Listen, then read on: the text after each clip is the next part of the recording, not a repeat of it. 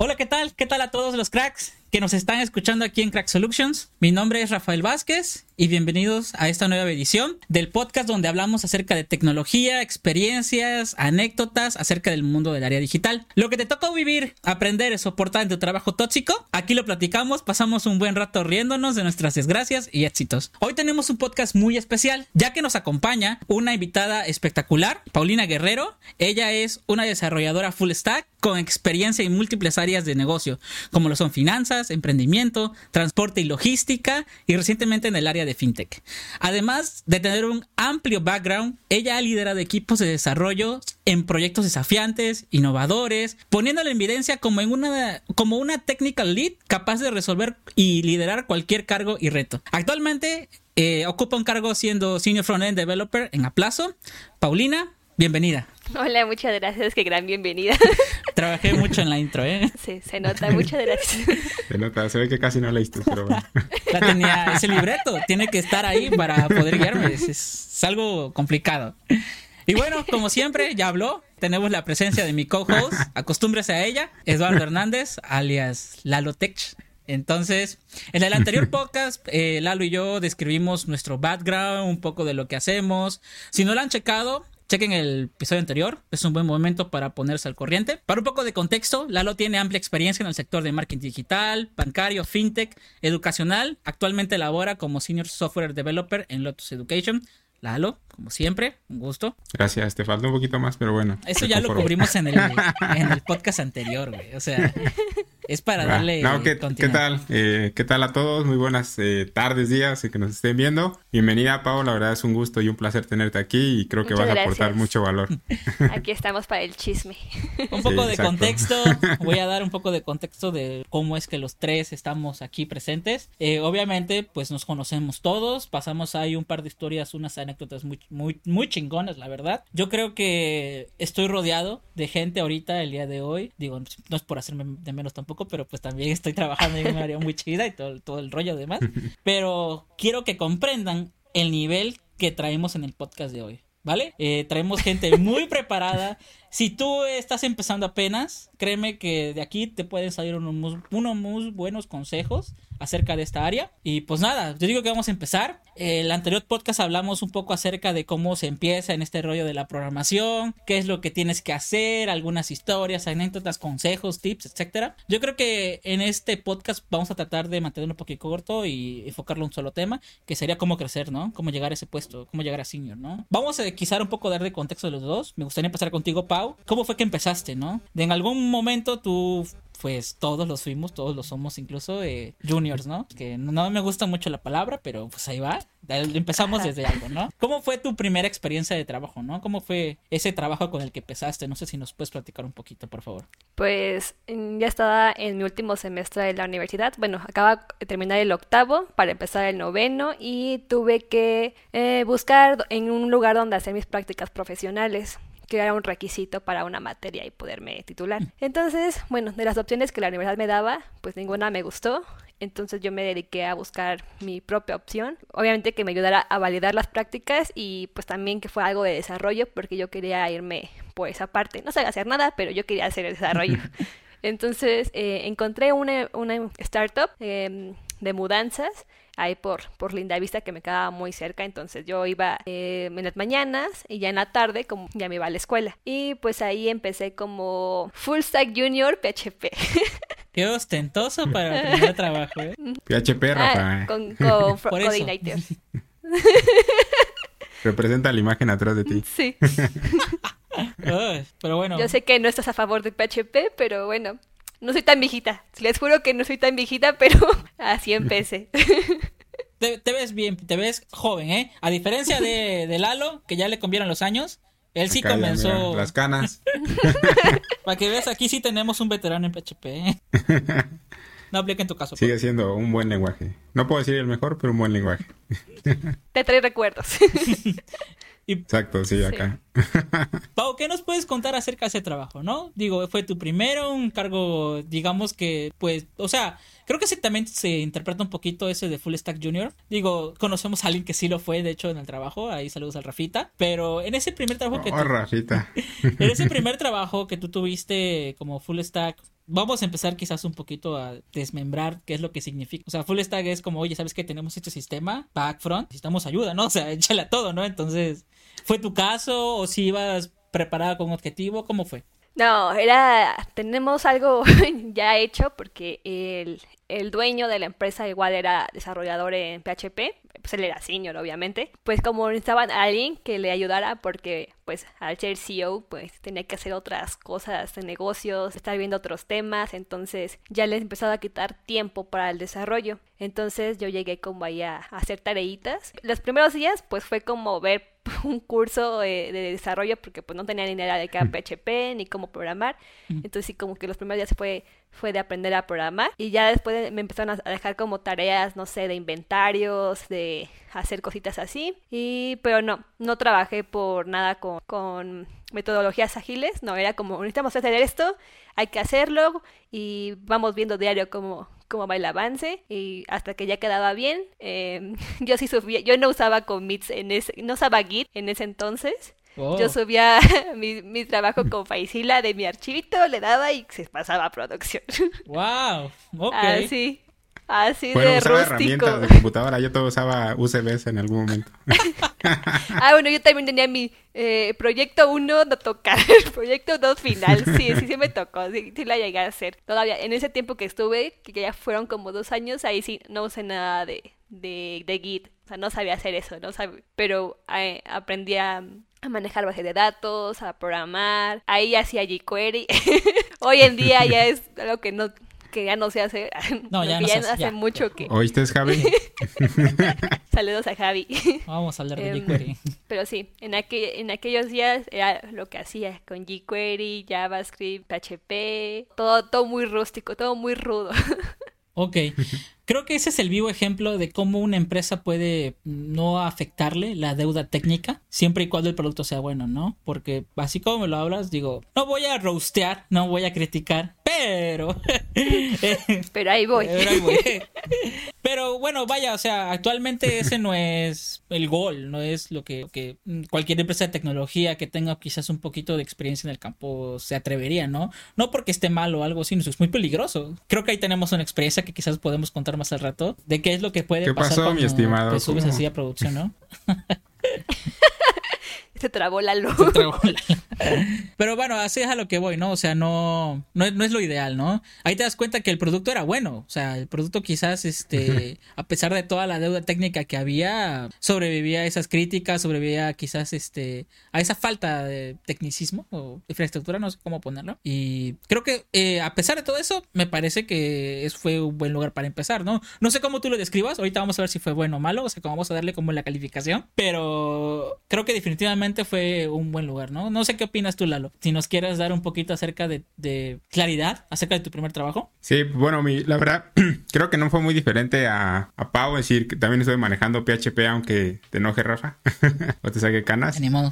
Eh, pero bueno, la verdad, pues sí, mi, mi primera experiencia fue manejando este lenguaje de PHP, igual eh, durante la semana empezaba a tomar cursos, eh, no manejaba Git, todo lo manejaba por memoria, pásame la memoria para, para ver este feature, este fix. Eh, obviamente fue todo muy, muy artesanal, podríamos indicarlo así, y pues obviamente mucho aprendizaje en la parte de tanto en, en el soft kill y tanto en el hard kill. Entonces como que eh, las habilidades que empecé a obtener en la parte de no tanto técnico, sino ya en empezar a convivir o trabajar en equipo, que creo que es algo que nos cuesta un poco al inicio eh, empezar a, entender o empezar como a hacer ese grupo. Y bueno, yo en lo particular siempre al inicio pues quería hacer las cosas solo, ¿no? Es decir, quería sacar eh, la página solo, quería aventarme todo, decir, creo que por ahí viene la palabra, la de, bueno, me canso ganso.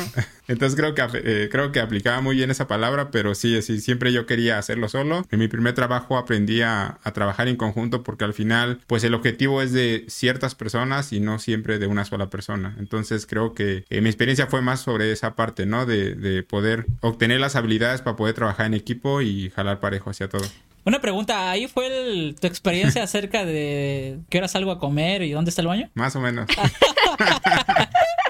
Digo, nada más para ubicarme en ese tiempo. Sí, Nada más para sí. recordarlo. para recordarlo. Para quienes vieron el video pasado, exacto, es decir, básicamente, es decir, uno estaba ahí codeando acá como niño bueno y veía que pues, nadie salía a comer o de repente uno se iba y, y, pues ya eran las 5 o 4 de la tarde y pues a qué hora salimos a comer, ¿no? Entonces yo preguntaba y decía, ah, no, pues ¿a poco no saliste? Y así de, pues nunca me avisaron, ¿no? O también, pues típico el primer día que no encuentras el baño y te metes a, a la oficina de, de tal jefe. Pero es típico, ¿no? Es los osos de, El primer de día, ser sí, junior. no hay, no hay problema, te, te entendemos. ¿Tú, Pau, alguna experiencia, no digo que embarazosa como la de Lalo, pero quiero enfocarlo un poco a la parte que dijo Lalo, de, dijo compañerismo, creo que eso va mucho con soft skills, pero ahorita hablamos un poco más acerca de eso. Te tocó, ¿qué tal tu equipo de trabajo, no? ¿Qué, qué tal lo sentiste? ¿Qué retos eh, en hard skill, en, en nivel técnico encontraste? ¿Algo que nos puedas decir? Pues justo en ese primer trabajo, cuando llegué, pues únicamente era yo como desarrollo. Bueno, estaba, digo, el dueño, pero Ah. pues él ya no programaba. Él nada me decía hay que hacer esto y yo lo hacía, pero no tenía un equipo realmente con quien estaba trabajando. Eso fueron como los primeros cuatro meses, así yo solita, y ya con el tiempo, pues ya empezaban a, a traer a más personas. O sea, poquito. Llegaron dos chicos, eh, una niña y un niño. Y pues sí, yo igual era como de yo lo hago, no me toques esto, esto es mío. Y, y- porque ya- porque traía las experiencias de la universidad, ¿no? Si no lo haces tú, nadie lo va a hacer. Entonces, o tú eres la que lo, bueno, yo era la que lo hacía todo y nada más le ponía los nombres a mis compañeros, o era la, o era la niña que, que, le- que después de que le calificaban, ya pasaba la copia. Porque, ay, pobrecitos, ah, que pasen también. Hay que ayudarles. Entonces cuando empecé a trabajar sí era como de no no confiaba en, en los demás, pero llega un punto en el que en el que no puedes trabajar hacerlo todo tú, o sea, tienes que em- empezar a, a trabajar en equipo y creo que fue hasta ese punto en el que realmente eh, ya cuando llegaban más chicos eh, pues tener que ceder y a tener que aprender eh, a que no, no, no lo puedes hacer todo, solo tú, o sea, y, que hay que aprender realmente a trabajar en equipo. Y ahí en esa primera, ese primer trabajo que tuve, después em, pues empecé a tomar ciertos rolecillos de, de liderazgo, o sea, ahí con ellos, porque ya me mandaban a a eventos de startups y cosas así, tenía que luego pararme a dar como un pitch sobre qué era, qué era la empresa. Igual, entonces también ya tenía a, a más niños en desarrollo, había una niña de marketing, otros de diseño, entonces yo tenía que coordinarlos a todos para ir sacando las tareitas. Realmente, digo, no trabajábamos como metodologías ágiles, pero sí con un tablero de, de Kanban, con tu, eh, con eso lo íbamos, lo íbamos sacando, que realmente no sabíamos qué eran las metodologías, simplemente veíamos como que, ah, eso es lo que hay que hacer, esto es lo que estamos haciendo y cuando terminamos ya lo ponemos para que todos veamos. Pero realmente, la- el conocimiento técnico de qué era no, no había, pero pues así. O sea, yo creo que fue un buen lugar pues para empezar, por si algo fallaba, lo solucionaba, digo, tengo mis comentarios ya después al final por qué decidí salirme, eh, pero no fueron más a nivel personal que al nivel de experiencia en trabajando como, como desarrollo. Claro. Está muy raro que encuentres un trabajo así el primero, y para empezar el primero, y como que te suelten todo, ¿no? Eso quiere decir que pues tuvieron confianza en ti, ¿no? O, o la necesidad también, o sea, en ese tipo de startups, todo el- cada rato se está quemando, así, se está quemando todo. Entonces, es Es como... el día a día.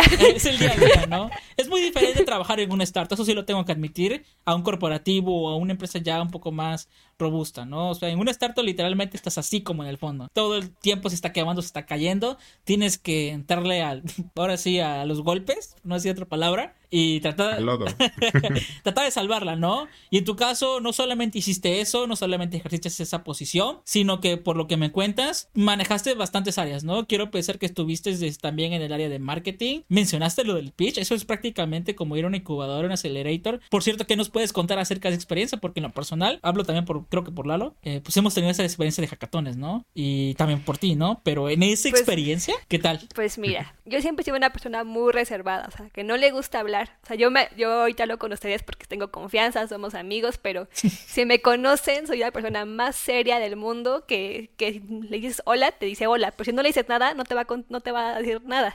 O sea, así, es- así soy. Creo que luego a veces le caigo mal a las personas por eso, o, no- o choco con ellas porque porque soy así, pero en este punto tenía que quitarme ese, esa pena de, de hablar en, en, público, porque a lo mucho que hablaba era, las exposiciones de, de, mi salón de clase, donde sabía que solamente el maestro me ponía atención, porque todos los demás en su mundo. Y eso era diferente, porque ahora sí todos los ojos iban hacia mí, ¿no? Tuve que, o sea, yo escribía mi speech, o sea, sí estuve en, en unos programas que es eh, posible, que es una fundación, proyecto y fundación de Televisa para emprendimiento. Eh, fue una semana, entonces me fui toda la semana y nos daban talleres sobre un MVP, un Kanban. El modelo de, negocios. ajá, modelo de negocios. Y todo eso para que al final de la semana iban empresas a escuchar tu pitch. O sea, ya eran inversionistas o aceleradoras importantes. Entonces... Como Shark Tank. Ajá, era un mini Shark Tank. Entonces, ese día que me tocó pasar a hablar, pues yo estaba, no estaba preparada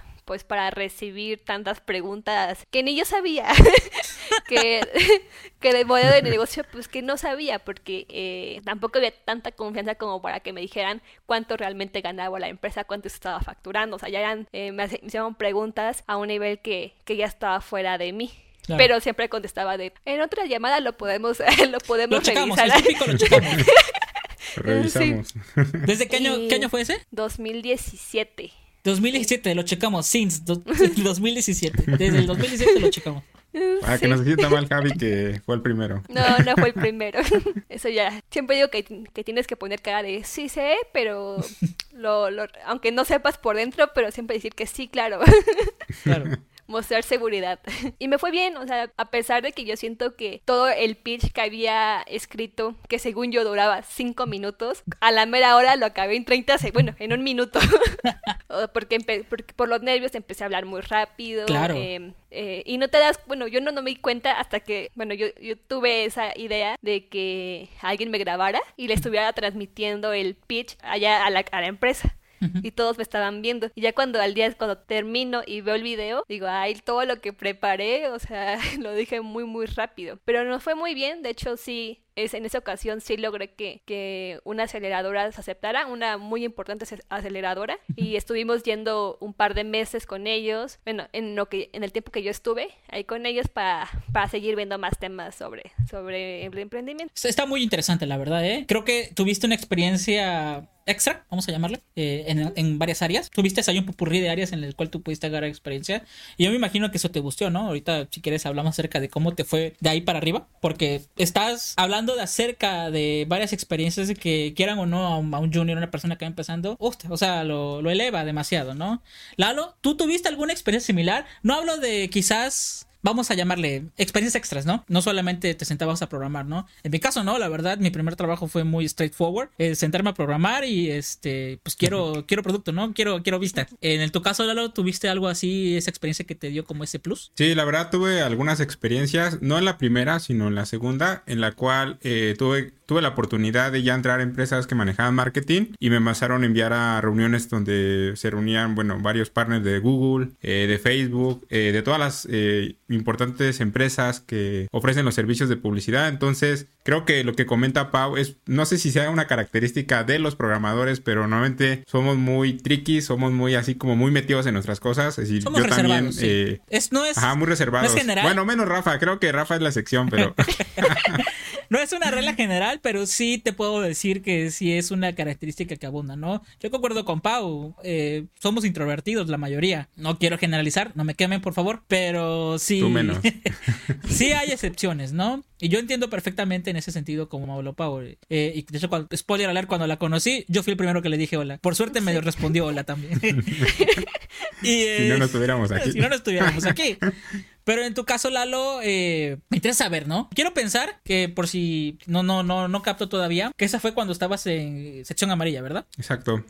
¿Cómo fue el proceso ahí de ese marketing digital, no? Sí, pues bueno, normalmente las agencias, pues, o bueno, estas empresas a las cuales eh, tenían grandes contratos con sección amarilla, como Google, Facebook, eh, lo que pasaba es nos invitaban, ¿no? A ciertas reuniones, a ciertos productos nuevos que iban a salir. Entonces uno eh, tenía que ir para ver qué es lo que venía, ¿no? Y estar preparados o aprender las nuevas herramientas. Obviamente yo un poquito más a nivel APIs, es decir, eh, cuando me refiero a APIs es cómo consumir toda la data que podríamos estar eh, dando a, estas agencias o estas agencias que nos puedan estar dando para poder hacer nuevos productos eh, en base a estas herramientas. Entonces íbamos, nos daban sesiones, nos involucraban en equipo, nos ponían a, a, manejar ciertas herramientas. Entonces era muy interesante. Por ejemplo, también tuve la oportunidad de ir a, AWS, bueno, a Amazon con los productos de AWS. Tuve la oportunidad de, de conocer antes del lanzamiento aquí en México eh, Alexa. Tuve la oportunidad de programar la primera skill eh, para sección amarilla con Alexa antes de que saliera el lanzamiento, aunque no salimos en el lanzamiento por algunos issues.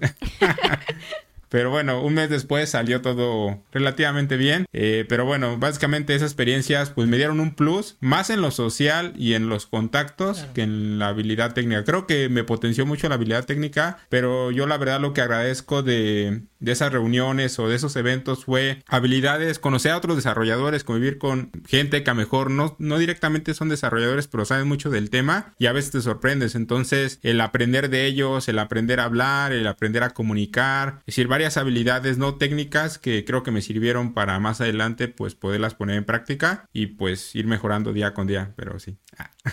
Excelente. Una pregunta muy importante. Esos eventos que fuiste, ¿había comida gratis? Exacto, no, pues comida gratis y de la mejor. Ah. No, es importante, creo que todo el mundo lo debe saber. Cuando trabajas en esta área, la comida no falta. Eh, prueba Entonces. Tengo, bueno, tengo una anécdota ahí medio chistosa, no sé si la quieren. Eh, pues, échale, échale. A ver, ahí va el chisme. Va. Bueno, eh, justamente cuando fui a Amazon, eh, fuimos ahí por reforma, casi enfrente de, del Auditorio Nacional, y tenía una amiga eh, que estaba en, en, la plaza de. Bueno, adelantito había una plaza, ahorita no recuerdo cuál es, la. donde está el Museo de Somaya. no me acuerdo qué plaza es, pero bueno, había una amiga en la cual, pues, la quería ver, tenía mucho tiempo que no la veía, y dije, pues en la comida, ¿no? Es decir, en la comida creo que tengo una hora para ir y voy y, y la saludo y todo, ¿no? No, te alcanzo. Pero la verdad, la comida no me dejó ir. Sirví un pastel de chocolate muy, muy delicioso que la verdad le tuve que decir a mi amiga, perdóname, pero este pastel no me dejó ir. Podemos ver justo el cuadro de cuando se le rompe el corazón. Y bueno, me dejó de hablar, saludos si me ve aquí, pero... La cambiaste por un pastel. Sí, pero... La verdad sí, sí valía la pena. Sí valió. Pero bueno. Vamos a resumir un poco, recapitulando. ¿Experiencia buena o mala? ¿Cómo lo definirías? Pau, primero. Fue una gran experiencia. Así fue mi primer trabajo donde supe muchísimas, aprendí muchísimas cosas. Eh, me desenvolví en otras áreas que no sabía que podía hacer. Me quedo con, con los buenos momentos. Necesito contenido, Pau. Necesito saber. necesito chisme. Necesito saber la razón por la cual te fuiste. Si no quieres decir así cosas como otras, lo entiendo, perfecto. Pero sí dinos como. Laura. pues. dinos la razón. creo que hubo un, un momento. Eh, por mala toma de decisiones. Este pues yo dejé de ganar dinero. O sea, yo, o sea, mi sueldo lo dejé de, de recibir por un par de meses, por algunas cosas que, que tomé, que decidí mal, porque me, me vi influenciada por algunas ideas que, que hoy no las veo correctas. Por ejemplo, no sé, eso te voy a decir. Em, siento que a veces cuando las personas son emprendedores, empiezan a... a los, las personas que yo he conocido, algunas, si tienen esta idea de que como yo soy emprendedor, pues yo soy mejor que el que va a trabajar, porque es mejor tener tu empresa a ser el que trabaja para alguien más el que le regala las cosas al, dueño. Esas, fueron las ideas que, empecé a adquirir. Entonces. ¿No te gustaron? Pues no me gustaron. Y cuando me di cuenta que no, que no era lo que yo quería, pues una, como ya no estaba ganando dinero y yo tenía que comer. digo, todavía en ese entonces vivía con mis papás y comida no me faltó, pero pues ya no era lo mismo. O sea, yo ya, ya, estaba acostumbrada a tener mi dinero, a comprarme mis cosas, a darle dinero a mi mamá. Y cuando ya no dejé ganar, dije, mm, ya, ya no puedo hacer lo que yo quiero. O sea, ya no siento esa libertad que, tenía antes. Prefiero dejarlo hasta aquí y buscar otras nuevas oportunidades. Claro, no, es entendible. Yo creo que comentando un poquito acerca de eso, la mentalidad de tiburón, ¿no? No quiero que vengan aquí y nos digan que quizás no es la correcta, pero lo que pasa en programación es que, o en la carrera digital, nos vamos a encontrar con personas muy especiales, con el ego alto, con prácticas que no nos gustan, actitudes que no nos gustan, y es entendible, creo que si no te gusta el lugar donde estás trabajando, no, mm, ahora sí, como una relación, está muy tóxico el ambiente, aléjate, créeme que trabajo, trabajo no te va a faltar, alguien, palabras épicas, ahorita lo digo, pero palabras épicas prácticas, tra- siem- chamba siempre va a haber. Entonces, y mejores chambas están ahí a la vista. No, el mar no es tan, tan grande, la verdad. Creo que también lo dijo alguien muy especial, es que si de por sí el mundo es pequeño, el mundo de la programación, el mundo del área digital, todavía lo es más. Y créeme que ahí te vas a sí. encontrar mejores oportunidades. Excelente, Pau, me diste el contenido. Gracias. Uy, ahorita que dijiste eso, me acordé de mi última, re- última renuncia que hice mi berrinche. o sea, que hice mi berrinche porque querían ponerme a hacer tareas que no me, o sea, que no me correspondían porque ya tenía muchas, o sea, le quería- querían que se le hiciera el trabajo a alguien más. Y yo dije, no, o sea, no, porque debo hacer su trabajo, pues páguenme más, ¿no? Págame lo que gana él. Entonces, pues sí, una, por lo menos una parte. Hice mi berrinche de que no, y al día siguiente renuncié y conseguí otro trabajo. Just like that. Oye, no lo vayan a hacer amigos tampoco. Quiero que vayan haya una ola de renuncias. Pero este. Pero trabajo siempre hay. Trabajo siempre hay, prepárense, ¿no? Entonces, primeras experiencias nos aportaron mucho, aprendimos demasiado. ¿Qué pasa o en qué punto estaban ustedes cuando entraron? Bueno, yo entré después que ustedes, pero cuando entraron al trabajo donde nos conocimos, ¿no? No vamos a mencionar nombres y voy a explicar por qué. Vamos a llamarle porque hay, hay problemas legales de por medio. Entonces vamos a cambiarle un poco, pero no legales, sino Pero esa Amex. Amex. Vamos a ponerle Amex y a esta persona le vamos a poner Marco. ¿Va? Ok. Entonces, ¿cuál- ¿en qué punto estaban ustedes cuando entraron? Porque no sé, ahorita me van a contar ustedes, pero en el lugar donde nos conocimos, sí voy a decir que fue bancario. Eso sí. Eh, en, el, en el lugar de donde nos conocimos, pues era el área bancaria, proyecto bancario. Por si no, no han trabajado en área bancaria, amigos, es un área Difícil. Sí, es pesada, la verdad. En mi opinión, ahorita lo- les pregunto a cada uno de ustedes, pero hay muchas cosas que tienen que considerar, no solamente seguridad, no solamente finanzas, no solamente incluso arquitectura y escala- escalabilidad, ¿no? Esto lo, dijo una persona, una sabia persona, que los bancos son las entidades financieras más reguladas del mundo, más auditadas, ¿no? Entonces, es verdad. O sea, honestamente, por el lado bueno aprendimos demasiado, al menos yo. Creo que eso gustó mi carrera mucho, pero sí es, es pesado, honestamente. Yo quiero saber en qué punto estaban ustedes. Eh, entraron sabiendo, yo cuando los conocí, mi opinión personal, a los dos eh, les agradezco mucho porque cuando yo entré yo no sabía casi nada. O sea, tampoco exagero, sabía hacer unas cosas, pero pues ahí le talachaba. Pero ustedes dos me parecieron que ya tenían, pues ya bien manejado el proyecto, ¿no? Yo quiero saber, Pau, primero, ¿en qué punto estabas cuando entraste ahí? Pues había tenido experiencia trabajando con, con Angular porque por eso me hicieron la entrevista y quieras o no, pues me quedé. Pero pues obviamente sí me faltaba con más experiencia sobre, sobre ese pues, framework. Eh, cuando entré, pues yo sí, yo sentía que todos los demás estaban a un super nivel. O sea, yo me sentía muy, por no si si no a la par, tan abajo, pero a un nivel medio. Pero ya, o sea, yo con Lalo, que fue con la persona que, que primero pues me habló y me explicaba las cosas, y Lalo pues tiene esta parte de ser maestro, pues aprendes, aprendes muy rápido. Y ya el tiempo fue pues también dedicarme a estudiar los primeros días, porque el primer, los primeros días no hacíamos mucho realmente. Bueno, ya hablando cuando nos cuando llegamos a las oficinas, eh, no de la, no de la empresa en la que trabajábamos, Sí. ya en las oficinas del, del cliente. Entonces, eh, pues ahí me, me dio tiempo de, de Estudiar. estudiar, de repasar, y ya una vez que, que lo agarré, pues creo que ya se me hizo fácil eh, continuar, ¿no? El programa. Eh, Digo, complicado contexto. todo lo demás. Un poco de contexto, eh, fue Proyecto Front, por si lo están preguntando. Proyecto Front, bancario. Creo que estaría bien, Rafa, que expliquemos, a ver, tú con tus analogías que puedes explicar Back para las personas igual que, Eso está en el que podcast tengan un anterior. poquito ¿eh? de dudas. tú dale, tú dale, explícalo. Bueno, eh, eh, tomándolo un poco ya más este en contexto a lo que vamos a hablar, era un proyecto front-end con mucha integración hacia, hacia back. Entonces, ¿qué es lo que quiere decir esto? ¿no? Entonces manejamos la parte del cliente. La parte del cliente es la que se encarga de la interacción del usuario, donde reciben los eventos, reciben las interacciones, reciben las actualizaciones de parte de los servidores, ¿no? En este caso, pues es bancario, no es secreto, por así decirlo, una transferencia. Tú accionas el evento, eso recibe el frontend. Cuando tú mandas ese evento, se hace una serie de cálculos, una lógica que se va al back. El back calcula, hace su, su ahora sí, su cha- sus chacaladas, te devuelve una respuesta. No te la devuelve así nada más de como un código o algo. Para eso se encarga el front, de interpretar ese código, esa respuesta y mostrarte algo bonito. En este caso, ¡eh! Felicidades, re- transferencia realizada, ¿no? Entonces, eso fue lo que estábamos haciendo. No menciono lo del back porque eso fue lo que no estábamos haciendo. En este proyecto en particular fue puro frontend, donde nos encontrábamos pues los tres trabajando, ¿no? Quería mencionar también algo muy importante. Eh, en este caso, Pau, eh, ahorita pasamos con, también con Lalo, ¿no? porque ya sé que quieres hablar de eso. Ahí tenemos una historia muy chida acerca de eso. Pero, ¿por qué te decidiste quedar? ¿Cómo fue esa experiencia de, de entrevista? Ay, la entrevista fue muy mala. O sea, son esas entrevistas, bueno, cuando, cuando llegué, ¿Qué que, hizo Marco? que sabes que, que sabes que no te vas a Marco, quedar. Marco. Sí, Marco. Una, cuando entré, eh, yo no sabía usar una Mac. Entonces Marco me puso su computadora con una serie de ejercicios y me dijo, resuélvelos. Cuando empecé a usar la Mac, o sea, creo que cuando no estás acostumbrada, o también me pasa cuando agarro una computadora que no es mía, Claro. que me cuesta eh, de ver de repente escribir. Digo, no sé si a todos les pasa, pero a mí sí, Sí. como que sientes que, que no es tuya y, y lo haces más lento. Pues yo estaba así como que... ah, ah, y ya moví algo y cambiaba la pantalla. Sí, entonces, eh, digamos que me puso 10 ejercicios, de esos nada más completé 7 y cuando ya estaba haciendo el, octavo, llegó Marco, me quitó la compu y te quedas como que, vale.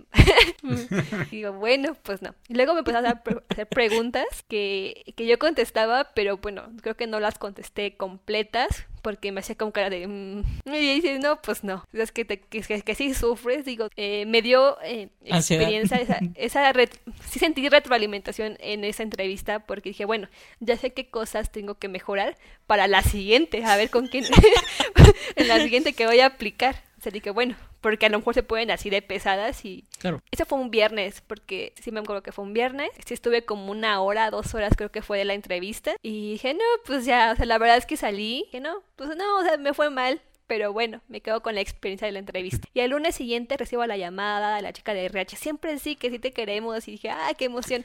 Y, y yo dije que sí, porque dije, bueno, o sea, si, me, si tan fea estuvo la entrevista. Y también a mí me una... mar- Bueno, no digo que no, porque la verdad sí sabía muchísimo. Y dije, bueno, voy a, voy a poder aprender de una persona con un expertise muy, muy alto. Ese es el gancho, ese es el gancho, pero sí. Sí, o sea, yo digo, no, pues, o sea, digo, sé que va a estar difícil, pero me tengo que poner las pilas, pues, para poder eh, estar al nivel. Claro. Que pues sí, o sea, yo sí, yo sí quiero, o sea, es algo que, que me llama la atención y pues acepté. No sé cómo les fue a ustedes, yo según yo fue, fue igual, A ver, Lalo. porque eso se fue el ganche.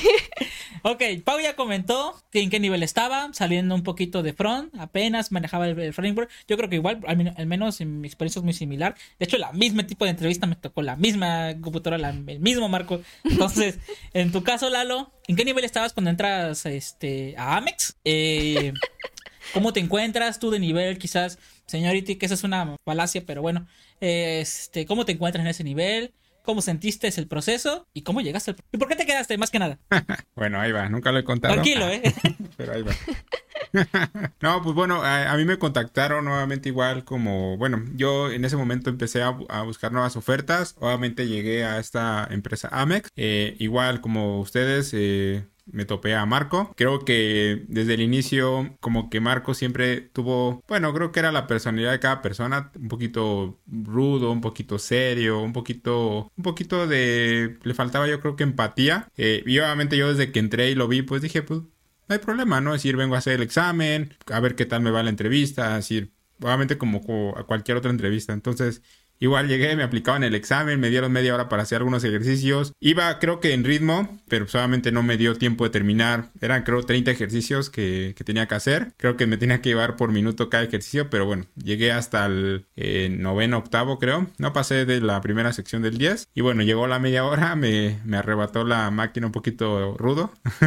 y me dijo, ya se terminó tu tiempo y, y pues ya, ¿no? Y bueno, la entrevista técnica creo que no me fue tan mal. En ese momento yo sí tenía muchos conocimientos en Angular porque todos los proyectos que manejaba en la anterior empresa, pues casi todos los días, o podríamos decir que el 90 o 95% era Angular, es decir, casi no tocaba otra cosa que no fuera Angular. Entonces, sí me faltaba experiencia en lo que eran pruebas unitarias, en a mejor como que algunas buenas prácticas, pero creo que en lo general el framework, pues lo, lo Lo dominaba sí, más por el tiempo en el que estaba al día al día que por a lo mejor el conocimiento, ¿no? Entonces, yo me sentía bien. En las preguntas, eh, yo la verdad siento que saqué un 6, es decir, yo haciendo mi evaluación interna y esto que sacó en 6, ya después platiqué con este Marco y él me dijo que obviamente reprobé.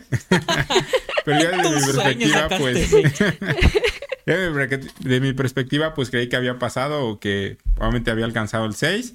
Obviamente creo que ha sido de las entrevistas en las cuales solamente dije, pues aquí no me voy a quedar, ¿no? Es decir, ni, Todos. ni esperanzas tenía, ¿no? Incluso pues solamente dije, ah, pues bueno, fue una linda experiencia, me fui a conocer al ángel, me, fui a tomar la fotografía en el ángel de la independencia que estaba cerca y pues ya dije, queda el recuerdo, ¿no? De, ese día. You.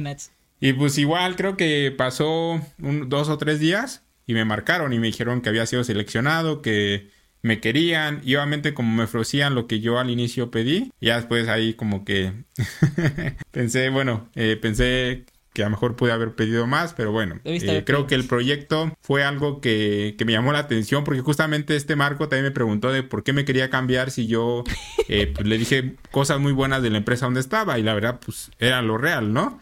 Entonces me dijo, pues sí, entonces ¿por qué te quieres cambiar, no? Entonces pues creo que a veces llega en las empresas una zona de confort en la cual pues ya sientes que no creces, ¿no? A lo mejor dominas ciertas áreas, ya tienes el control de ciertos proyectos, pero llega un momento en el cual tú, y bueno, yo en lo personal siento una zona de confort en la cual digo, pues es que ya no, ya no veo crecimiento aquí, es decir, por más que a lo mejor vaya a haber un crecimiento económico o vaya a haber un crecimiento en el puesto. Creo que en la parte técnica, el, el si no creces, el decir tener nuevos retos, eh, yo en lo particular me, eh, me refiero a esa parte, pues creo que pues te da una zona de confort que no me gusta. Entonces, obviamente, aunque le platiqué a Marco todo esto, me dijo, pues estás muy chido ahí donde estás, ¿no? Entonces, No obviamente, pues, exacto. Entonces, eh, bueno, me dieron la oportunidad.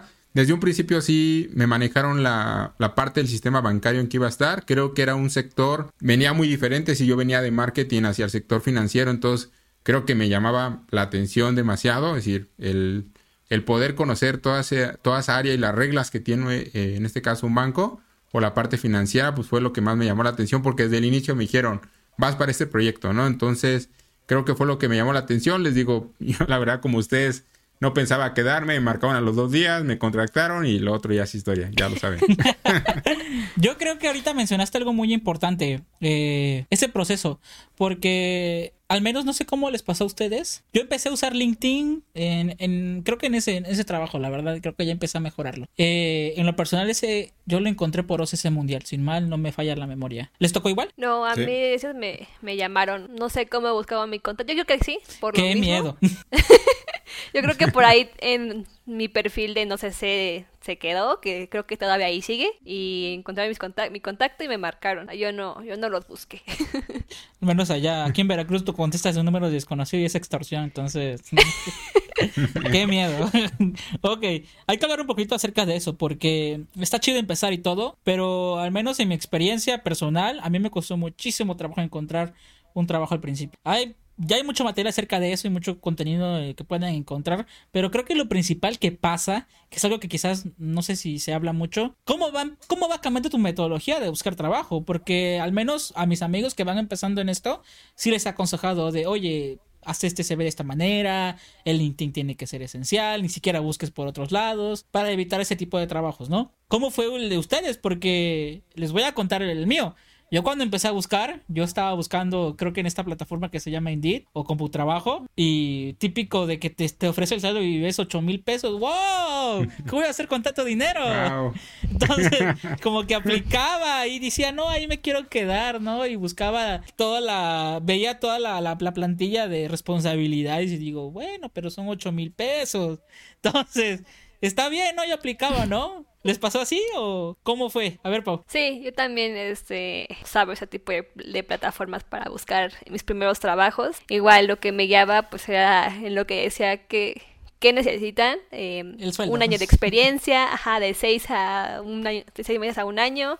Eh, ya veía las, las características y decía, ah, pues creo que sé algo de esto, algo de esto.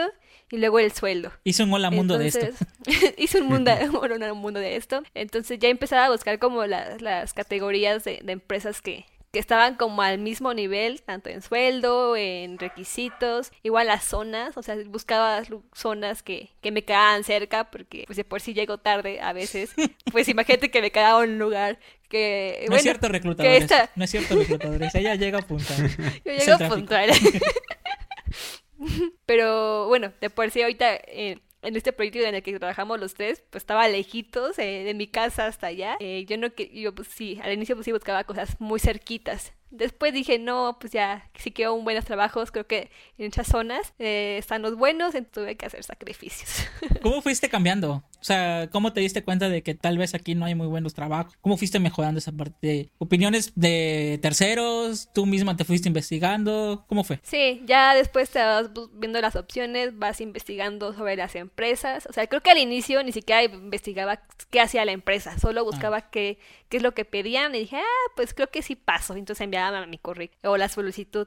Ya después, ahora sí me, me, dedicaba a buscar qué hace la empresa, qué se dedican, dónde se encuentran. Eh, sí, son de las que de repente buscaba como que cuál es su visión, misión, porque creo que eran cositas que me, que me, que me habían recomendado, ¿no? Le tienes que entrar a ver la página y ver cuál es la misión de la empresa, y porque puede ser, puede ser una pregunta en las entrevistas, yo lo, lo tomé como recomendación y lo hacía. Hoy en día creo que ya no, esas empresas ya, no las busco por LinkedIn, digo, por, ya no las busco por, por Indeed, ahora las busco en LinkedIn. yo creo que los algoritmos ya están muy buenos y que ya te, de repente que dicen, ah, tienes este 90% de... De match, ¿no? De match, ajá. Puedes aplicar aquí, ya vas viendo y dices, ah, Pues creo que sí. Pero sí, ahora creo que LinkedIn es, es la red por la que buscas un trabajo. Claro. Y en tu caso, Lalo, ¿qué buscabas? ¿PHP? Exacto, PHP. no, la verdad, al inicio, pues eh, yo hice mis prácticas en, en, la universidad donde estudié eh, y bueno, el primer framework que me enseñaron fue PHP. Entonces, la verdad, si te siendo sincero, sí, sí inicié buscando PHP. ya después, obviamente, cuando ya por mi cuenta empecé a tomar cursos, vi que las tecnologías en tendencia y por, eh, por lo reactivo que eran, por ejemplo, como Angular, React, por decir algunos ejemplos, pues eran más tecnologías que estaban solicitando ciertas empresas. Entonces, creo que me fui enfocando a tomar cursos aprender estas tecnologías y ya obviamente pues sí le tiré a buscar eh, más sobre este tipo de tecnologías que lo que sí te puedo decir y aunque te rías es la parte de eh, es la parte de que siempre en todos los trabajos donde he estado normalmente eh, he visto dos o tres programadores que tengan PHP podemos debatir. Pero bueno ok. Cómo fue que digo también es para mencionarlo porque es muy importante. No, sí va a haber buenos trabajos en esas plataformas, no lo voy a negar, pero este, yo creo que es más fácil que empiecen con LinkedIn. Creo que en tu caso ya me lo has mencionado en el, podcast anterior. Creo que fue por mí, que fue que te mencioné. Eh, oye, no, pásame tu perfil, ¿no? Este, oh, chécate ese trabajo, ¿no? Y que me acuerdo, no sé si te lo mencioné en el trabajo, si no, que, que, oso. a lo mejor estaba Marco ahí paseando de, oye, ¿ya checaste ese trabajo? Y tal vez Marco aquí viendo.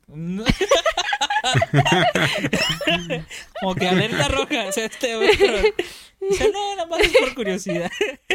pero vaya, sí pasa, amigos, ¿eh? O sea, no es que la mayoría estén en LinkedIn, pero es un muy buen lugar para buscar, se los recomiendo. Otra cosa que quisiera hablar, ah, antes de eso, para los que vayan a preguntar y cómo fue mi experiencia buscando primeros trabajos, yo sí me quedaba por el sueldo. Ay, 8 mil pesos y dije, ¡wow! yo quiero ese. Entonces, también es un. El dinero mueve el mundo, amigos. Entonces, pasando, el signo de pesos en los ojos, por editor. Pasando un poco acerca de otro tema, eh, ya en la experiencia en la que nos tocó juntos, ¿no? Voy a empezar a hablar aquí acerca del exponencial que puede crecer uno. Y voy a empezar con Pau, porque mencionando a Lalo, cuando, bueno, Pau y yo entramos al equipo donde nos conocemos los tres, Lalo ya era aquí el, patrón, el tech lead, pues, es alguien de respeto, alguien de calibre, alguien de... Es un caballero, pues. Este, a mí me, a mí me tocó aprender mucho de él y de Pau. En lo personal, puedo decir que sí hubo crecimiento, pero yo creo, no sé si estás de acuerdo, Lalo, yo creo que el crecimiento más exponencial fue Pau. Yo creo que ella es el vivo ejemplo de cómo puedes crecer muchísimo en corto tiempo. ¿Cómo defines tu experiencia, Pau? Porque en lo personal, yo te vi, yo te conocí desde un hola y gracias a Dios que me respondiste hola también. Me tocó verte crecer demasiado, ¿no? Eh, me tocó verte que pues empezaste a manejar más empezaste a, a tener impacto no solamente en el equipo, sino en otros equipos. De hecho, te querían robar otros equipos, saciados. y este. Menciónalo, menciónalo. Nunca lo permitimos. O sea, ya equipo se queda, aquí se, se quedó. Entonces. Yo creo que ese impacto que lograste tener en estos equipos, que te quisieran otros equipos, es como un fichaje. Esto es fútbol, o sea, eh, de hecho sí hubo algo así como fichaje. El draft. Era el draft, esa, esa cosa. Entonces yo creo que, y aparte de eso, para más contexto amigos, ella tomó el liderazgo de un equipo entero. De un equipo que estaba en llamas, y lo pasó algo como lo que tiene algo ya más organizado. Yo creo que... como lo que tienes atrás.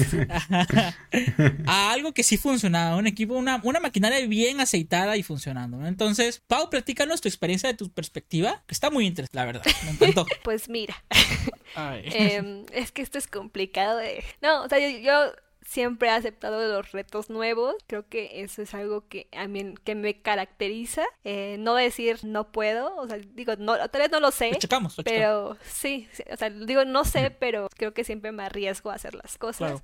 A ver si sale o si no sale. Eh, se dice no fallas, solo adquieres esa experiencia. Em, entonces dije, bueno, pues va.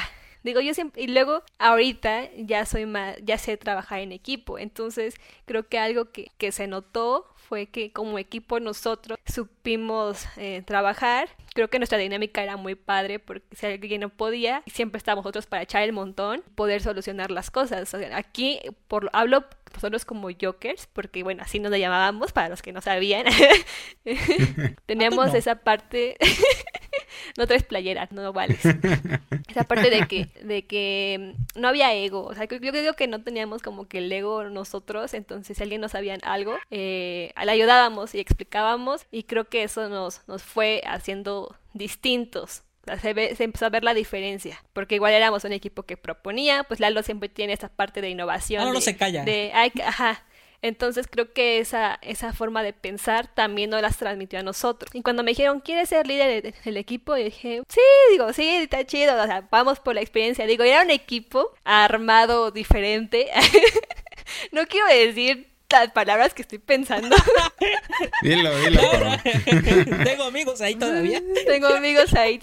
Bueno, siento que fue un equipo armado por las por las personas que nadie quería. Yo, yo- ah, no, ya lo dijiste. No, vamos a decir que ese era un equipo este, que estaba en una situación precaria, porque era una situación difícil. Eh, los proyectos se ponen difíciles, amigos. ¿eh? Al principio todo es, ay, sí, nos desvelamos hasta las 6 de la mañana haciendo pruebas unitarias para que pase el pipe. Y todo listo ya al día siguiente y trabajando y ya estamos al corriente, ¿no? No, los proyectos se vuelven difíciles. Llega un momento en el cual incluso el factor humano llega a afectar. La cohesión, la, la- el trabajo en equipo es, es difícil. Y más si te lo dejan este, en una situación, pues vaya, precaria. Está difícil tomar las riendas. Pero ya dijo la palabra Pau. Sí. Sí, eh, em, entonces cuando dije, bueno, o sea, ¿qué hago? Empecé, eh, porque había una que otra persona, pues flojilla, que, que, que le valía las, eh, el trabajo. Digo, siempre hay. ¿Qué, güey? Saludos. ¿Qué?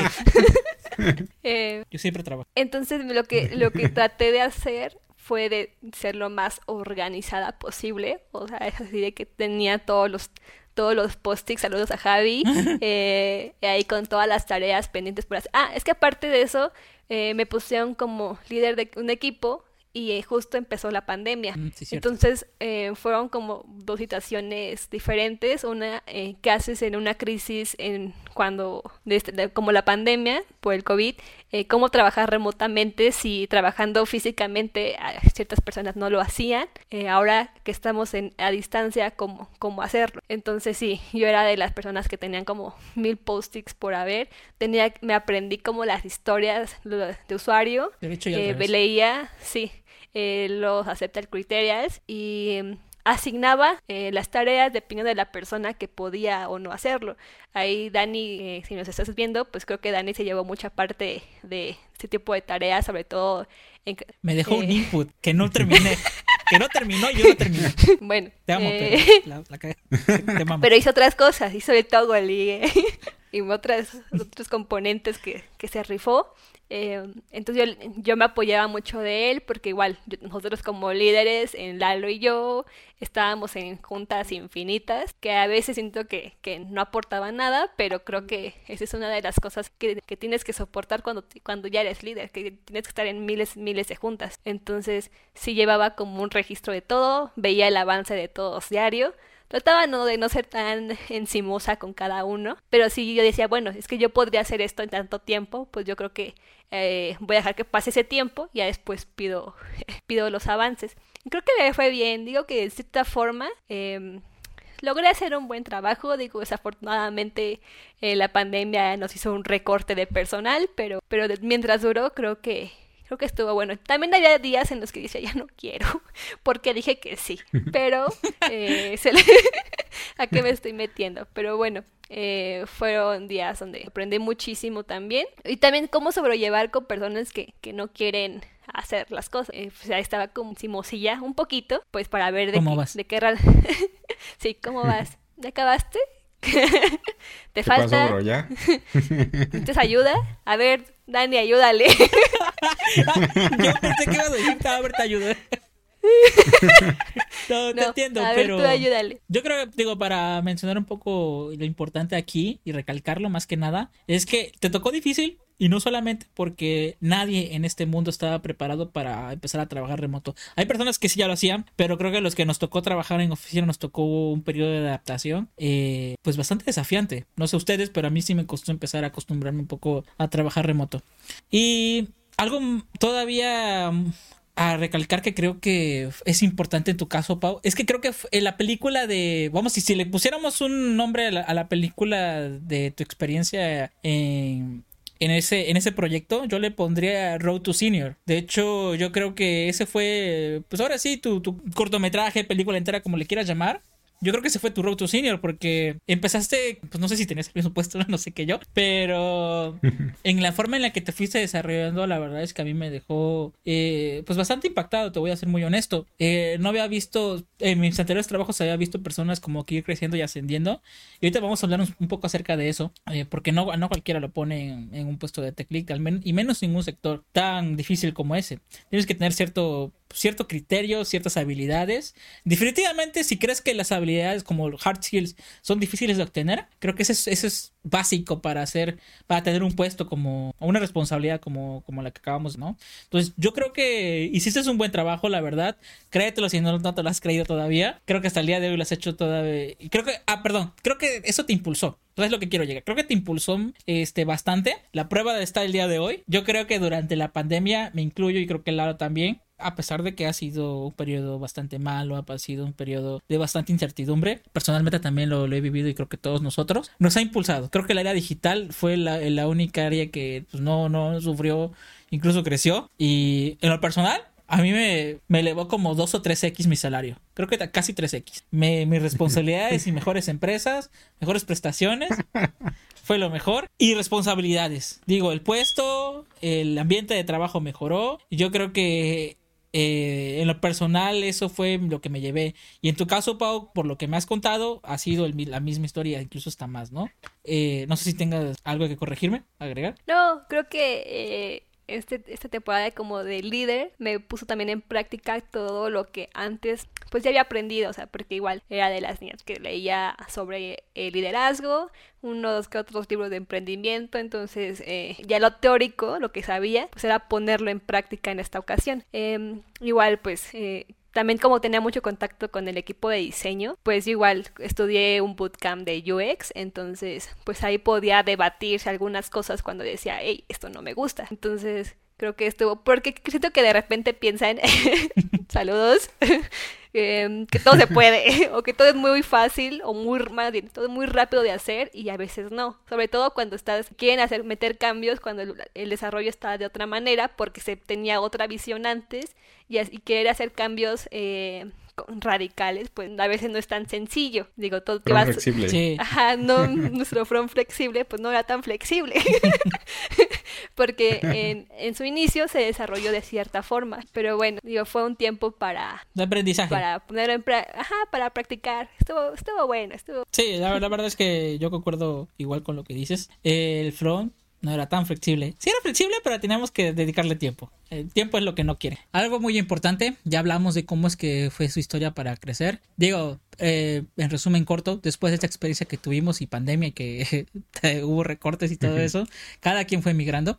Eh, cada quien fue teniendo otros trabajos. Al día de hoy ya no trabajamos juntos, pero pues como pueden ver, hasta el día de hoy nos seguimos juntando, ¿no? Creo que Aquí quisiera comentar qué es lo que hizo, qué es lo que se necesitó, ¿no? Ya hablamos acerca de hard skills y soft skills. Van a encontrar algunas eh, conexiones, algunos puntos que tienen que ver con cada sección, con lo que les platicamos. Eh, en mi opinión personal les puedo decir que las hard skills es un must, algo que eventualmente con el tiempo, no sé si han visto pues, a un chef cortando, no sé, cualquier cebolla, que dice que la técnica para empezar a cortar cualquier vegetal es lo más importante, ¿no? O sea, quizás este cortas al principio despacito y la velocidad viene, ¿no? Es lo mismo con las hard skills. Al principio quizás estás empezando a programar, a tirar código y ya con el tiempo empiezas a agarrarle más, este, pues va, más, más manejo, más maña, ¿no? Empiezas a, a, conocer más. Con el tiempo te vas este, haciendo más pro, con el tiempo viene. Entonces, eso es importante. Lo otro que quizás es más complicado, en lo personal a mí me ha costado también, a Lalo, no sé, Pau, eh, son las soft skills. Las soft es algo que sí puedes ir agarrando con el tiempo, te vas dando cuenta, pero creo que es más difícil adquirir en lo personal que las hard skills. Pau, sí, ¿qué tienes que decir? de acuerdo que eh, la parte de hard skills es algo muy fácil de aprender. Eh, bueno, o sea, todo lleva su tiempo de aprendizaje, pero a diferencia de algo de soft skill, es, es relativamente sencillo. Eh, solo es práctica y a veces pues es algo muy, muy repetitivo que te va dando velocidad, experiencia, pero la parte de soft skills sí es más delicado porque ya habla más sobre la personalidad de cada quien. También la parte de, de qué tan accesible eres tan para querer mejorar como persona, porque si no siento que cuando no quieres mejorar, pues aunque te eh, den talleres, te lo digan, en terapia, pues no, sí, pues nomás no, no vas a, a, a ceder y por eso digo que es lo más difícil porque ya viene con la parte del ego de cada persona. ¿Qué, nivel quieres? Pues empezar a mejorar. Claro. Pregunta. Ahí creo que me gustaría hacer un comentario, Rafa. Creo que, eh, bueno, algo que menciona Pau creo que es muy importante y creo que yo lo valoro muchísimo y por eso creo que la amistad que sigue estando entre nosotros creo que ha, ha perdurado por muchas situaciones. Creo que ahí, eh, creo que un buen líder no puede serlo sin, sin, sin ciertas personas que acompañan al equipo, ¿no? O, minions, sí. No puede salir esto. Entonces, aunque ustedes eh, ya sé que, que dicen que fue un buen líder, creo que nada hubiera sido posible sin tener estas personas que tuve a Rafa, a Pau, a Dani y a Claudia, a Diego. Es decir, no, no quiero dejar de mencionar a nadie, pero creo que eh, también depende mucho de, como dice Pau, decir, de las personas con las que trabajes. Y creo que las personas, tanto aquí presentes como las que conocimos eh, en, en, en el sector financiero, creo que son muy valiosas cada una de ellas, ¿no? En sus diferentes áreas, pero creo que eso eh, hizo que fuéramos un gran equipo y en particular Joker, pues, eh, potenciaron mucho eh, ciertos avances, ¿no? Pero siempre, obviamente, voy a estar agradecido de haberlos tenido como compañeros y ya, me callo. Ay, sí. y chillamos ahorita. Chillamos ahorita después del podcast, no te preocupes. Eh, yo, yo quiero mencionar algo muy importante. Eh, las hard skills, eh, en cierta manera, sí son fáciles porque sabes que vienen con el tiempo, es lo que les platicaba. Pero hay, hay, hay un Twitter que leí recientemente que me encantó, que decía que para subir, para escalar en el área de la programación, en el área de digital, lo que quieran, las soft skills es lo que te ayuda a impulsar, es lo que te ayuda a ascender, ¿no? Pero dirán, eh, al menos yo lo creía así hace como dos o tres años, ¿no?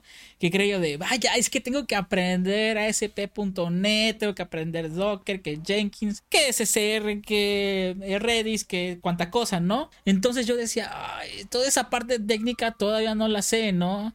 Con el tiempo me, me estaba dando cuenta de eso. Tú, Pau, eh, que lo mencionaste, eh, ¿cómo vas? Me imagino que tienes a lo mejor una metodología o algo en especial que te diga que, vas adquiriendo esas, esas habilidades hard skills, ¿cómo las vas adquiriendo? Sé que son algo que va con el tiempo, pero como qué truco nos puedes hacer? Pues mmm, una, yo siempre tomo cursos, o sea, siempre estoy viendo cursos, digo, me cuesta porque soy muy fácil de distraer, pero también tomo cursos que sé que en, el trabajo del día a día pueden ayudar. Eh, si tengo algún problema, eh, cómo solucionarlo, qué tecnología o qué cosa me puede ayudar a, que eso deje de pasar. Entonces son como las formas, digo, ah, entonces hoy tengo que aprender tal cosa porque esto me va a ayudar a, este tema y esto va a dar a un plus. Entonces por ese camino me voy, o sea, siempre viendo el, qué, cosa debo aprender para mejorar eh, ciertas situaciones de negocio. Okay. Entonces, digo, esa es mi forma de, de, de, ver las cosas. Digo, tal vez alguien más quiera aprender algo porque le gusta, o sea, Python. Python lo empecé a estudiar porque dije, ah, es algo que, que, que me gusta. No, no lo estoy practicando ahorita, pero es algo que, que sé que me, que me va a llamar la atención. Digo, ahora lo, lo estudio porque me interesa mucho la parte de Machine Learning, pero siempre busco como que algo que me, que me aporte en el momento. Ok. ¿Y soft skills? Digo, no sé si también quieras empezar mencionando algunas. Te, te, voy a ayudar un poquito. Uh -huh. Por ejemplo, comunicación trabajo en equipo, quizás esta habilidad como de no, no, tomarte las cosas personales, ese tipo de cosas, ¿cómo las vas adquiriendo o qué experiencias te las, te las dieron? Bueno, una de las cosas más importantes es no tomarte las cosas personales. Y digo, eso es muy difícil de hacer porque y digo, es algo que, que he tratado de, yo también, porque realmente digo, "Mm, esto ya viene, esto ya es, ya es en contra de mí, ya esto, ya esto es personal. Pero no, ya eh, todo de trabajar, de que digo, a ver, somos mundos diferentes, cada quien piensa de, de distintas formas. Y también de relajarme, a veces como que sí llego como a- al punto en el que ya quiero también vendar madres, pero es tomarme un segundo, levantarme, como que dar un respiro y regresar y digo, bueno, o sea, es por la situación, no es, no es directamente por mí. Y eso también me ha ayudado para que el día de mañana, si me encuentro a alguien con, tal vez con el que en el, en el momento, por X situación, eh, discutimos, eh, que el día de mañana pueda saludarlo tranquilamente, sabiendo que, que fue una discusión por trabajo y no, No y personal. no, pues, no personal. Y digo, sí es difícil, es muy difícil porque todos tenemos sentimientos, algo no, no nos... Tal vez estamos en un día en el que todo nos afecta. Por eso yo antes, antes, no decía, no, trataba de a decir las menos groserías posibles porque decía, bueno, es, es que tal vez eh, le dices a alguien cierta cosa que puede ser bromeando y jajaja, pero un día esa persona puede venir bajoneada y si le dices esa, esa, esa palabra, eh, lo va a tomar personal. Entonces digo, yo por mucho tiempo evité el, el decir groserías en, en el trabajo. Pero ya después... Me "Ay, conociste a ¿por mí". no? Ya después de conoció a Rafa ya. Perdón. ¿Por qué no? Digo, siempre trato de decirlas, bueno, o las sigo hablando sobre, sobre situaciones. Nunca es como, nunca llego a, a insultar a alguien directamente porque tal vez sí- sigo pensando en eso de que no, no todo el tiempo vamos a estar del humor para soportar ciertas cosas. Pero bueno, la, la sigo depende de, una orientación, de una tarea, de algo. También siento que relaja los momentos de estrés. Sí, eso estoy de acuerdo. Eh, vamos a pasar contigo, Lalo. Yo sé que también... Digo, también como comentario personal, yo te puedo decir que de mi parte creo que tú eres una de las personas que aprende más rápido. En lo personal creo que el tiempo que pasé contigo creo que es algo que, que te admiro mucho, que rápido... eh, ves algo y más bien porque das respuesta, ¿no? Porque quizás es un tema que nos, nos trababa a nosotros y tú quieres dar respuesta rápido para destrabar, ¿no? ¿Qué opinas? Hard skills, soft skills. Empecemos con hard. ¿Cuál es tu metodología para ir aprendiendo? Pues creo que siempre eh, en las en la hard, hard, hard skill eh, han sido más un poquito la parte de estar viendo a ciertas personas. Yo soy como, no podríamos decir que fijón, pero sí trato el ver a- el, el actuar de ciertas personas, ¿no? Entonces siempre trato de rescatar lo más importante de ciertas personas y aprender de ellas, ¿no? Es decir, siempre todas las personas van a tener pues buenas prácticas y malas prácticas, pero siempre a mí lo que me ha caracterizado, no sé, a lo largo de, por ejemplo, en sección amarilla creo que tuve uno de los mejores jefes en los cuales eh, aprendí muchísimo y creo que parte de eso lo... Saludos. Parte de eso eh, creo que fue pues de lo que vieron en mí. Te puedo decir que casi un 70-60% eh, de él aprendí casi todo lo que traté de implementar con ustedes. Entonces, y creo que, digo, no nomás ha sido con él, han sido con varias personas, pero siempre he estado siempre eh, en los trabajos, en las experiencias que me ha tocado vivir, eh, estar viendo y rescatando lo que digo, ah, mira, esto sí eh, lo considero que es realmente importante o sirve ya en la práctica, porque obviamente pues normalmente ha sido más en la práctica, entonces tomo todo eso positivo y trato de yo aplicarlo eh, eh, pues en los, en los trabajos donde estoy. Eso es en cuanto a hard skill. Yo creo que te he notado eso, que rescatas como buenas prácticas. Cada quien tiene su forma de hacer el lead. Alguno lo hace este, normal, como lo aprendimos en la universidad, otro lo hace de otra manera. Está bien. Yo creo que es algo muy, muy propio de cada uno. En cuanto a nuevas tecnologías, ocupas la misma metodología que Pau. ¿Negocio le hace falta esto?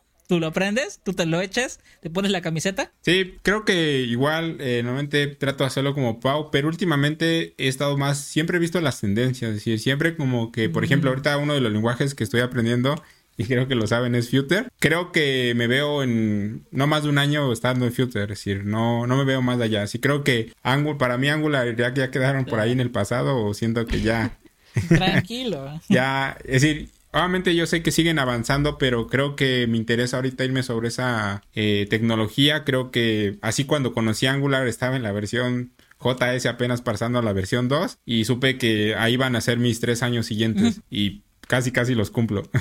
y creo que con Future creo que veo algo similar. Creo que ahí son mis próximos años en los cuales me veo desarrollando. Obviamente siempre nunca voy a decir nunca algo, pero espero y mi tendencia va a ser hacia allá en unos próximos años. Eh, pero siempre trato de mirar, obviamente, lo que necesite negocio, pero sí trato de ver esas tendencias porque me gusta mucho aprender tecnologías nuevas que van saliendo porque creo que empiezan a hacer el boom en unos años. Claro. Yo creo que eres el típico meme de que cuando vas forzando, cuando va creando un nuevo proyecto, como que le preguntan al equipo de desarrollo, ¿qué stack usamos? Y sale alguien como Barney en, en cómo conocí a vuestra madre o Hot Me Your Mother. Nuevo siempre es mejor. Lo nuevo siempre es mejor. y dices tú, no, pues hay esta cosa, este, este, nuevo framework que salió ayer en, eh, de JavaScript, este... Que va en la versión 1.1. está en beta, pero yo le veo futuro. Entonces, pero está chido, ¿no? Entonces está bien, está bien. Creo que eres ese tipo, te aplica ese meme, ¿no? Eh, ok, pasamos al último. Soft skills, yo creo que ahí tienes una muy buena opinión que comentar, Lalo. ¿Cómo fuiste adquiriendo esas habilidades? Yo sé, ya mencioné, te voy a ayudar igual. Comunicación, trabajo en equipo, este, orgullo, ego, este, esa como de no tomar personal. ¿Cómo lo fuiste manejando? Pues creo que en la parte, es decir, digo, tampoco les puedo comentar que, o en este caso a los que nos están viendo, es decir, siempre creo que todos tenemos una cierta parte del ego. Creo que a, veces es mínima, a veces es eh, más alta, pero yo creo que al inicio igual, ¿no? Es decir, eso, eso sí te pegaba, eso, pues sí, al inicio cuando no tenías experiencias o estabas empezando como junior, creo que sí te tomabas varias cosas personales, pero normalmente siempre eh, traté yo de, de que pues al final era trabajo, ¿no? Es decir, separar como la parte como que de aquí de las 6 de la tarde para allá pues somos cuates, ¿no? Y de las, de las 9 de la mañana para las 6 somos eh, compañeros de trabajo, entonces creo que eso me ayudó muchísimo a, a, separar la parte del ego, pero yo creo que en lo personal siempre he sido así, sí, creo que depende mucho de las personalidades de cada persona, pero yo nunca me he tomado las cosas personales, siempre, y te puedo decir que me han mentado la madre y, y me han hecho varias cosas, pero no, es decir, nunca, siempre lo dejo, pues como dicen, todo cae sobre su propio peso y pues yo básicamente trato de apoyar en lo que se pueda, ¿no? Es decir, así aunque eh, sea la persona que me ofendió, pues trato de apoyarla y no, no recordar eso, porque creo que quien carga esa parte. Ah, ya me volví. Padrecito. ya estoy recordando a la iglesia. bueno, acá estoy dando un sermón. y creo que quien carga ese peso, pues creo que le pesa más que la persona que te hizo cargar esa piedra. Entonces, claro, crees en, el, crees en el karma. Sí, vamos a sacarla como en el Te hace daños en la salud. Exacto, entonces prefiero liberarme de eso y que todo caiga sobre su propio peso. está bien, está bien. Digo, eh, yo creo que eres una de las personas que más ha trabajado esa área. Yo no, la verdad, yo no lo veo. Quizás porque éramos parte del equipo, ¿no? Que quizás con nosotros eras chido. y con los demás, y con los no, demás, a lo mejor. Habrá que invitar a alguien de, esa. Imítalo, imítalo aquí. Ajá, lo voy a invitar para que te dé tu, tu retro. Vamos, se va a poner Yo creo, ah, bueno, ya para cerrar, creo que la retro es algo, ahora sí, como ese es mi granito a la conversación, yo creo que la retro es algo que igual se, se trabaja muchísimo, ¿no? Eh, para comentar, y ya para cerrar por último, la retro es algo muy importante en nuestra carrera. Si aprende a no tomártelo personal, aprende a diferenciar de una buena retro. Hay retros que tal vez es solo puro veneno, solo cosas malas que hiciste, eso no es una retro.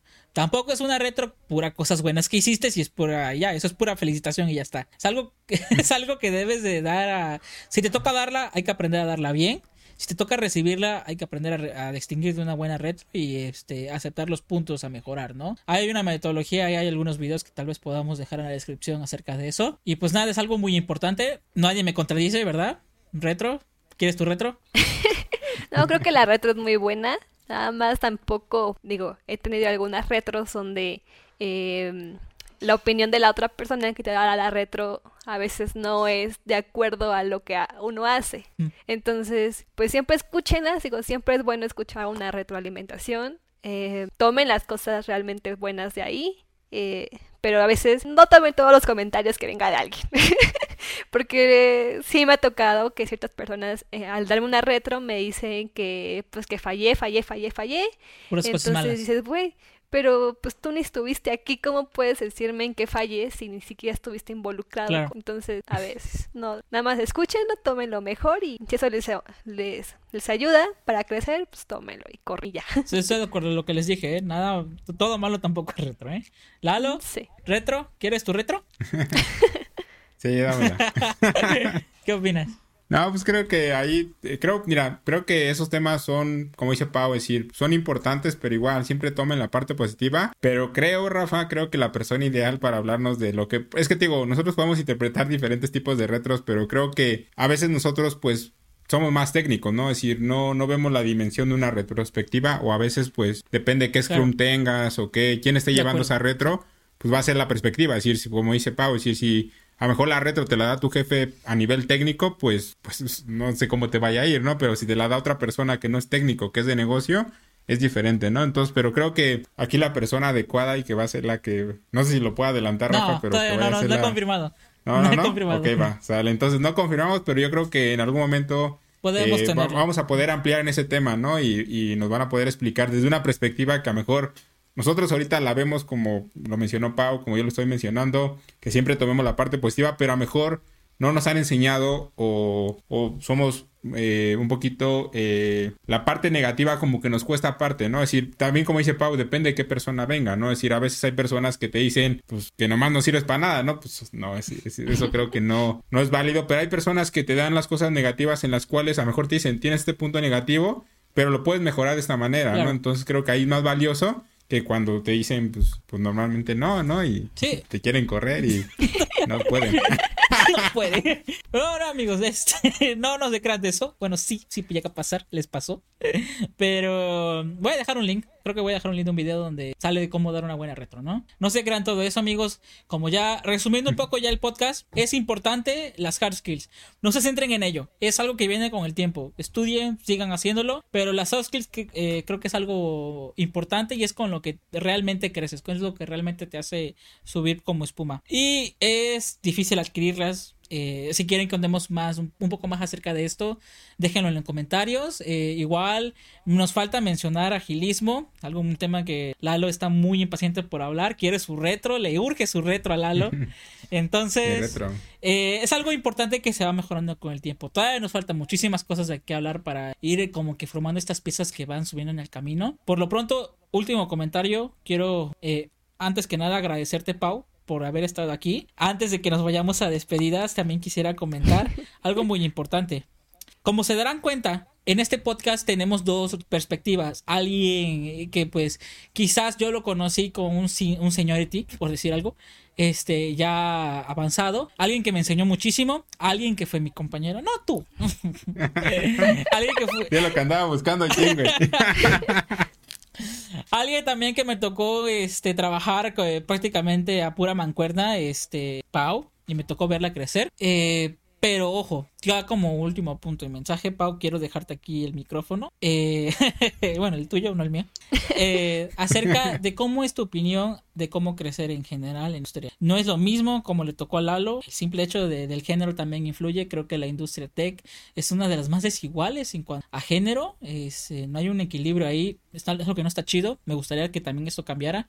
¿Qué opinas acerca de esto, Pau? Pues sí, al inicio sí me llegó a costar mucho poder dar mi opinión o que mi opinión fuera aceptada, porque a veces yo decía, se hace de tal forma, pues nadie me hacía caso y alguien más lo decía y era lo mismo, entonces iban por esa persona. Dije, bueno, o sea, sí, sí fue difícil al principio, Digo, creo que últimamente también me he ido por personas que piensan similar a mí, que tienen para poder estar en el mismo canal, porque eh, sí hay algo que, que batallaba desde la universidad. Entonces, hoy en día creo que ya hay muchas niñas que, que están en el desarrollo. Cuando yo empecé, por ejemplo, en mi, en mi grupo nada más éramos tres y no sé si de esas tres todas sigan actualmente en el mismo camino, em, porque bueno, yo he visto otras que que entran y después salen o toman otro rumbo porque eh, la parte del género, pues sí, sí es difícil, o sí era difícil, digo, todavía lo es, pero creo que hoy en día ya hay más mujeres eh, como programadoras y también como líderes, porque conozco a muchas mujeres en tecnología, pues que liderando grandes equipos. Entonces digo, para mí también son mi motivación, son como son mi role model para, para ir eh, en, el, en, ese camino. Y pues sí, o sea, yo, yo lo principalmente que hago es buscar a personas con mis mismas, o sea, con pensamiento igual, no digo que seamos iguales, porque nadie es igual a nadie, pero que en el que yo pueda decir que si yo hablo, pues se aporte, aporte, me escuchen. Y pues con mucho trabajo, a veces, pues llega, llegaba a mi casa a hacer berrinches, porque, bueno, llorar, o sea, por el estrés. Em, pero igual eso, o sea, no me lo tomo personal. Em, em, empezar a forjar mi carácter de cierta manera, de que eh, tristemente es algo que, que siempre me iba a pasar. O sea, yo pensaba que, bueno, siempre tengo que aguantar esto porque eh, si no lo hago ahorita, pues no, no voy a aguantar. Voy a desertar a- al, al primer minuto que me digan otra vez que, que me calle, entonces pues, No. pues no.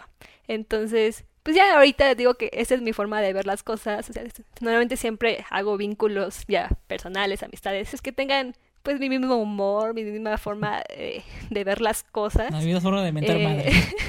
sí, y pues así también es importante también buscar una empresa donde eh, si llega a pasar ciertas cuestiones de género, pues hagan algo, porque si no hacen algo, pues no te están valorando como persona, entonces no, no pierdan el tiempo en ese tipo de lugares, mejor cámbiense, renuncien, eh, porque sí, trabajo siempre hay, a veces cuesta un poco conseguirlo, digo, en mi caso no ha pasado, siempre he sido como que eh, cuando me cambio, máximo una semana tardo en buscar un trabajo nuevo, pero yo sé que hay otras personas que tardan meses, años y no pueden encontrarlo. Entonces, en ese tipo es difícil, pero si no están a gusto en un lugar, no se quede. Es importante, Pau. Creo que tú eres, bueno, si me lo, me lo permites decir, creo que eres un vivo ejemplo de que las niñas sí pueden. Eh, y, pueden más, y pueden incluso muchísimo más. O sea, no vamos aquí a minimizar nada, pero creo que tú, cuando pienso en, mujeres en tecnología, obviamente, pues, a, por mencionar algo más... Eh, celebridades, por así decirlo, este, está la CEO de Yahoo, está este, la hermana de Elon Musk, está todas estas personas que han ido marcando tendencia, pero en lo personal, cuando me pienso acerca de eso, pienso en ti. Tú eres alguien que ha mejorado mucho y eres alguien que impacta, ¿eh? Dejas, dejas huella. Honestamente, Lalo no me va a dejar, no me va a dejar mentir acerca de esto, dejas huella. Y este, si no lo eres para, si no te lo crees o no, no piensas que lo eres, pues créetela porque eres una inspiración también para pues muchas niñas que van empezando en esto y espero que al menos a alguna le llegue esto. A alguien que me esté viendo por ahí, no se ría. Vale. Yo en lo particular, Pau, creo que igual coincido con Rafa, creo que, decir, siempre, bueno, yo te lo, siempre te lo platiqué, creo que tu- el potencial que tienes es enorme, eh, creo que lo que te faltaba, como dices al inicio de la plática, esa confianza, pero creo que siempre tuviste el potencial y lo fuiste demostrando día con día, eh, conforme lo fuimos trabajando. A mí lo que sí me gustaría eh, saber, Pau, y desde tu perspectiva, y bueno, ya tomando el rol de, de encuestador. Claro, adelante. Eh, me gustaría, bueno, yo siempre soy con la idea de que un equipo debe estar balanceado, no nomás en conocimientos, en, en niveles, sino en género. Es decir, creo que hay veces que la perspectiva de, de, de el sexo opuesto, en este caso de las mujeres, creo que da, da, mucho valor. Es algo que por más que tengas a los mejores desarrolladores, que tengas al senior, eh, más senior de, un país o algo así, eh, creo que siempre la perspectiva que te da eh, una mujer, y creo que lo viví contigo, Pau, y también tuve algunas experiencias, y ahorita estoy teniendo otras experiencias, creo que he llegado a esa conclusión que pues es, es, un punto de vista y es una perspectiva que ustedes pueden tener muy diferente y que normalmente pues, a los hombres no, no se nos ocurren, ¿no? Entonces ahí, bueno, no sé si tengas algún comentario o tengas alguna experiencia que te haya tocado vivir que pues a veces uno como hombres a lo mejor no lo vemos, pero ustedes como mujeres pues sí lo ven, ¿no? Entonces creo que yo siempre he estado a favor de que se balancee en esa parte, a veces me critican, me dicen que, ah, no, que, las quieren ligar a todas, no sé. No, Bueno, Pero no, es decir, no sé qué opinas de esta parte. digo, yo desde hace muchos años siempre he estado rodeada laboralmente trabajando con puros hombres. O sea, siempre eh, encontrar a una mujer es muy difícil. O sea, para mí siempre ha sido como que muy, muy difícil encontrar a alguien que, o alguna mujer que esté en la tecnología eh, y, en mismo, y en mi mismo equipo de trabajo. Sí creo que debe haber eh, esta parte de, de equidad, de que esté balanceado, y tanto a nivel de género como a nivel, eh, pues, habilidad. no, te iba a decir como que de varias nacionalidades, o sea, Nacional- ah, multinacional, sí, porque son culturas diferentes, eh, entonces de todo mundo, o también de eh, diferentes áreas eh, de conocimiento, para que te aporten, eh, te vean, eh, te hagan ver las cosas de dif- diferente forma. Sí, creo que eh, la parte de, de las mujeres en tecnología sigue siendo un trabajo de día a día, que hoy ya eh, hay muchos bootcamps que impulsan que las mujeres también, porque piensan que es un sector de hombres. Entonces, y yo he preguntado, ¿por qué no? Pues como que la hacen feo, pues ¿qué es feo? Digo, pues no, o sea, realmente puedes hacer un montón de cosas, no, no se trata de género. Entonces, digo, está muy padre ese tipo de, eh, de empresas que se dedican a- al, al impulso de, de mujeres, también para... Pues sí, todo el mundo tiene otra forma de ver las cosas, tiene otra forma de aportarlo y pues, yo también, yo también busco que, que más mujeres se sumen. Igual cuando veo que una mujer entra a mi equipo, pues también es, o sea, yo no sé por qué existe como esa parte de, de, idea de que hay que competir. Entonces yo no lo veo así, yo siempre digo que es este apoyarlas y, y pues así me ha pasado, ¿no? En, en, el trabajo en el que estuvimos, pues habían dos niñas más, ¿no? Bueno, tres niñas más al final. Eh, y con todas era lo mismo, o sea, si no estaban como al mismo nivel de conocimiento, pues era acercarme a ellas o ellas a mí y tenían dudas, pues explicarlas explicarles y empezar a, a, forjar o a impulsarlas, también a darles este tipo de poder para que no tengan miedo pues cuando quieran dar una opinión, cuando tengan, eh, sí, cuando tengan alguna idea que pueda hacer, eh, que, aporte, pues la puedan decir sin, sin este miedo de que nadie las escuche. Claro, yo eso es muy importante. Yo creo que la equidad entre los equipos, si no está normalizado, pronto debería de estar. Y yo creo que sí, yo creo que más está bien. Yo creo que esa es, para donde vamos. Yo creo que eso concluye lo que sería este podcast. No sé qué ustedes opinen, pero a mí me encantó mucho esta última parte. Eh, me encanta mucho poder reunir este tipo de opiniones de diferentes perspectivas y más que nada en, esta edición, pues tenemos eh, tu opinión como mujer, como desarrolladora, como líder. Este, y pues vaya, ha sido muy grato tenerte aquí. Vamos a cerrar ya por fin. Este, después de todo el, ahora sí, nuestro, nuestras explicaciones, nuestras opiniones. Gracias, Pau. Te lo agradezco mucho. Lalo también. Está muteado, no sé. Ahí está. pues muchas gracias a ustedes por, por tomarme en cuenta para su segundo video, su segundo podcast. Esperemos que eh, más, me ¿eh? muy especial. Esperemos que más, espero que igual de nuestras agendas se coincidan de nuevo, pero hay todavía más que hablar, ¿sí o no, Lalo? Sí, Rafa, creo que coincido contigo igual, Pau, creo que lo que has generado en este video creo ha sido mucho, es decir, el, valor que has traído con tus comentarios creo que son muy buenos. Y la verdad, pues sí, nos gustaría que, ya hablando de este tipo de género, Rafa, no sé qué opinas, pues igual si, si tienen la oportunidad de participar en los siguientes podcasts o te quieres unir, creo que eres bienvenida, Pau.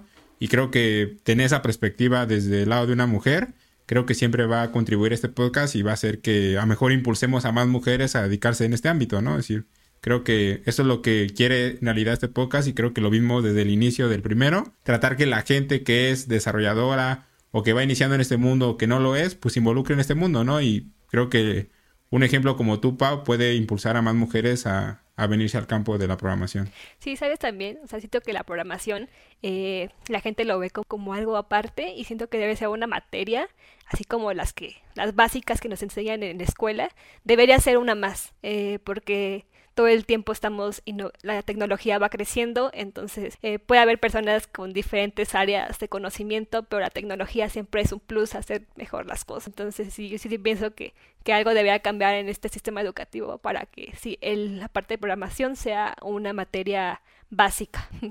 Quites matemáticas. Ojalá te, escuche el gobierno. Está bien, muchas gracias amigos, ¿eh? les agradezco mucho sus opiniones. Esperemos ver otra edición con Pau. Si no, ya tenemos temas preparados. Pau, muchísimas gracias. Que lo pongan en los comentarios. que lo pongan en los comentarios si quieren a Pau. Lo escriban. Escriban, Gracias, amigos. Esto ha sido. Si nos quieren a nosotros fuera. si nos quieren a nosotros fuera también, ¿eh? podemos cambiarlo, es sustituible. Ahí tengo otro. Sí, sí, sí, no hay problema. Yo tengo otro canal. Así es, gracias por recordarme. Instituto Turing, amigos, revísenlo. Por si quieren ver el lado profesor de, de Lalo, ahí está. Pau, ya saben, vamos a dejar tus redes sociales igual. Este, les agradecemos todo por habernos escuchado. Ya saben que aquí se escucha mientras estás trabajando los issues que no puedes resolver. Muchas gracias, amigos. Suscríbanse, la campanita. Gracias, hasta luego.